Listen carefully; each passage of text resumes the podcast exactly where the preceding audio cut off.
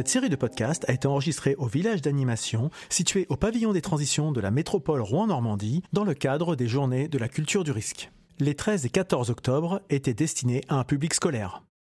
Mesdames et messieurs, bonjour. L'information de ce jour, c'est l'arrivée d'une forte canicule pour les cinq prochains jours. La région Normandie sera particulièrement concernée. Tout de suite, nous rejoignons Luna, remportée devant les ministres de la Santé. Bonjour à tous.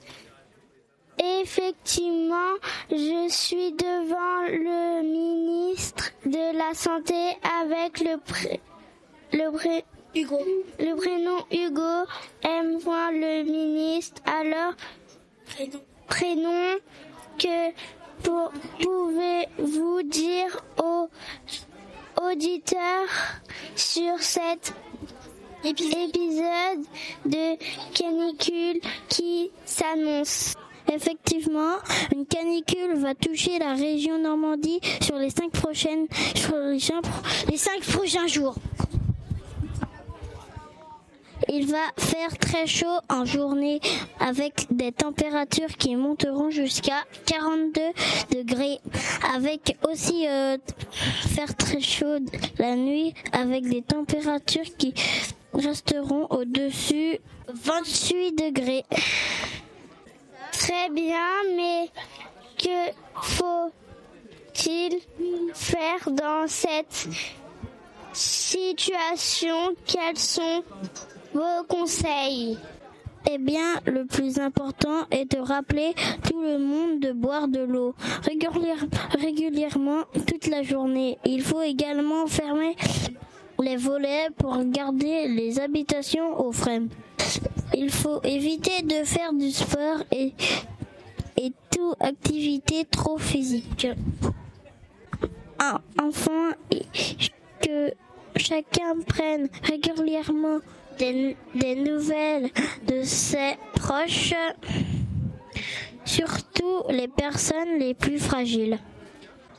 Et ce que faut-il faire si une personne ne se, ne, ne se sent pas bien pendant cette période de forte chaleur.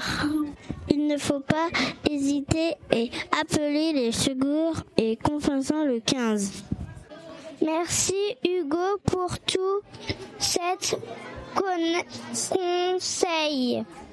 Merci Luna pour ce reportage au ministère de la Santé. C'est la fin de ce bulletin d'information. Bonne journée. Bonjour messieurs, dames, je suis Adriano de l'Office national des forêts. Je fais ma tournée pour sensibiliser les gens sur le risque de feu de la forêt qui est particulièrement important en ce moment et leur demander de faire attention. Bonjour, je suis. C'est vrai qu'il est très chaud et c'est pour ça que nous sommes venus pique-niquer en forêt. Il est plus frais ici, mais on fait très attention, vous savez. C'est vrai qu'il fait chaud et qu'on fait attention, mais il y en a aussi qui ne font attention à rien. Tiens, tout à l'heure, j'ai vu un monsieur qui fumer sa cigarette à tout promenant son chien.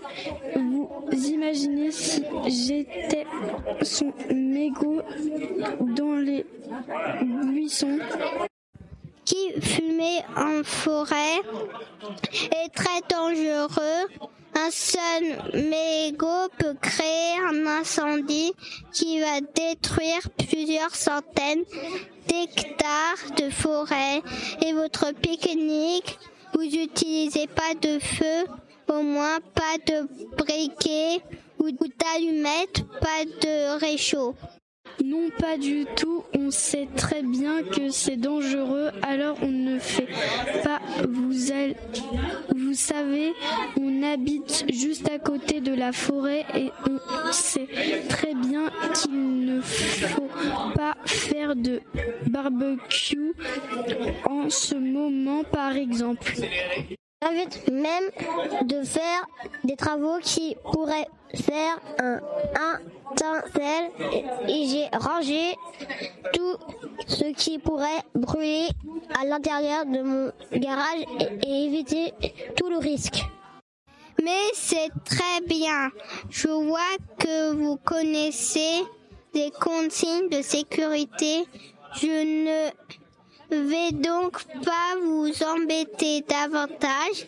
Passez une bonne journée. Moi, je vais continuer ma tournée. Au revoir, messieurs, dames. Monsieur, Adriano passera sa journée à sensibiliser les promeneurs et les familles. Ce jour-là, il ne relèvera aucun comportement dangereux.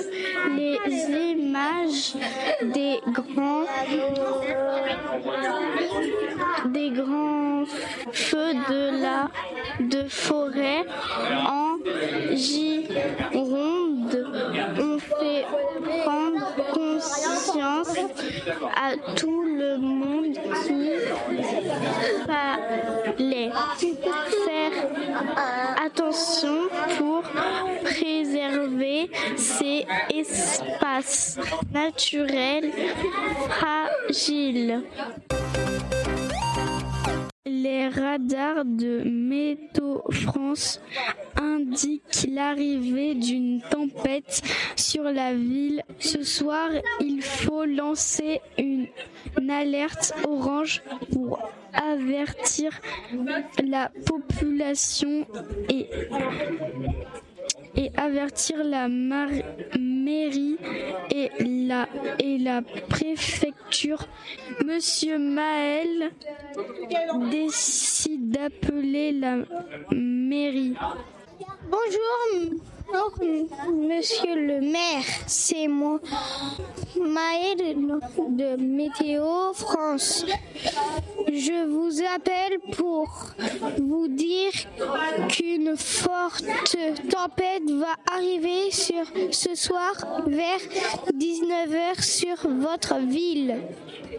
Bonjour, je vous je vous remercie pour cette information. Je vais mettre en alerte mes services et déclencher mon plan communal de de sauvegarde avec avec vos prévenus la préfecture. Oui, nous allons également avertir les services de la préfecture. Leur équipe de crise sera mobilisée pour suivre cet épisode orange important. Très bien, merci pour cette information. Je vais appeler la préfecture pour savoir quelles sont les consignes que je dois passer à la population. Au revoir. Allô, monsieur le préfet, bonjour. C'est Mao, maire de la ville Météo France vient de m'alerter sur un risque important de tempête à 19h ce soir. Quelles sont les consignes que je dois communiquer communiquer à la population. Bonjour, monsieur le maire. Effectivement, il faut prévenir les habitants de votre commune pour qu'ils restent chez eux. Il faut, il faut leur rappeler qu'ils ne faut jamais traverser une rue inondée ni à pied ni ni en voiture car c'est dangereux. À la maison, il ne faut pas descendre dans le sous-sol et parking souterrain. Enfin, il ne faut appeler les pompiers que si c'est vraiment nécessaire. Euh, je vous laisse. Je dois justement appeler les, le- les sapeurs-pompiers pour qu'ils se préparent à intervenir. Merci, Madame le préfet. Je vais appeler mes services pour leur demander d'envoyer un message sur les réseaux sociaux pour avertir la population. Je, je vais aussi demander à la métropole d'envoyer S- D'alerter je vous tiendrai informé de la situation sur ma ville jusqu'à la fin de la tempête. Au revoir. Ce, soir-là, pluies diluviennes sont tombées sur la ville, provoquant quelques dégâts sur les routes et le sous-sol de plusieurs habitations. Mais grâce à l'application des consignes de sécurité, personne n'a été blessé. Yanis est le responsable sécurité de l'usine de l'usine de 76. Devant son PC de contrôle des installations industrielles, il constate une surchauffe anomale dans le secteur 6 et prévient tout de suite la directrice du site. Madame Anne-Laure, nous avons un problème de surchauffe dans le secteur 6. L'installation s'est mise en arrêt automatique, mais la température continue de monter. On risque d'avoir un incendie. D'accord, rassemblez tout, tout de la suite, l'équipe de sécurité et prenez les sapeurs-pompiers pour qu'ils viennent nous aider en cas d'incendie. C'est déjà fait, madame. Toutes les équipes de l'entreprise sont en alerte et les pompiers sont en route. Très bien. Dans ce cas, il faut également prévenir le, maire de la ville et le préfet. Il faut que les habitants soient prévenus afin qu'ils se mettent en sécurité euh, si l'incendie venait à se déclarer. Je vais commencer par appeler les services de préfecture. Allô, monsieur le préfet, monsieur. Bonjour. Ici euh, Anne-Laure, la directrice de l'usine 76. Nous avons un problème et mes équipes craignent qu'un incendie se déclenche. Nous avons déclenché euh, notre plan d'organisation interne pour nous préparer à intervenir si nécessaire. Alors, je mets en alerte mes équipes de la préfecture pour suivre la situation et intervenir si nécessaire. Je vais préparer un message FR alerte à diffuser immédiatement si l'incendie commençait sur votre site. Il faudra que la population reste chez elle et se confine au plus vite. En fonction de la situation. Nous pourrons aussi déclencher les, les sirènes d'alerte. Je vous laisse, je vais également informer le maire de la situation. C'est noté, nos équipes font, font le nécessaire pour que la température du secteur 6 redescend, je vous tiendrai informé régulièrement de la situation. Au revoir. Madame Anne-Laure, les sapeurs-pompiers sont arrivés et ont commencé à arroser le bâtiment. Pour le refroidir, la température redescend progressivement, le risque d'incendie est écarté. Pendant plusieurs heures, le site a été surveillé par les pompiers et les agents de sécurité de l'entreprise, puis une inspection détaillée des installations a permis d'identifier l'origine du problème et de le réparer. Désormais, l'entreprise peut refonctionner de manière normale commune de la Grand-Mare, la mairie vient de recevoir un appel d'un particulier pour signaler un gros trou qui s'est ouvert sur la rue Dimitri Richard Wagner. Le mari a déclenché son plan communal de sauvegarde pour organiser la sécurité sécurisation des lieux et accompagner les riverains. Bonjour à tous et merci d'être venus à cette réunion de crise. Nous avons une cavité souterraine qui s'est ouverte rue euh, Grand Mare et qui menace la sécurité des automobilistes, mais également les maisons à proximité. Il faut agir rapidement. J'ai déjà appelé le chef des services techniques. Il est parti avec son équipe pour barrer la rue avec des barrières. Aucune voiture ne peut s'engager dans la rue désormais, sauf les secours évidemment. Très bien. Et que fait-on pour les habitants? Il faut assurer une surveillance régulière de la zone. On ne sait pas si cette euh, cavité va continuer à s'effondrer dans les prochaines heures. Il faut qu'un agent de la mairie euh, passe régulièrement pour euh, le site pour s'assurer que cela s'aggrave pas et pour assurer les habitants. Ok, on va organiser cette surveillance. Je préviens le chef des services techniques.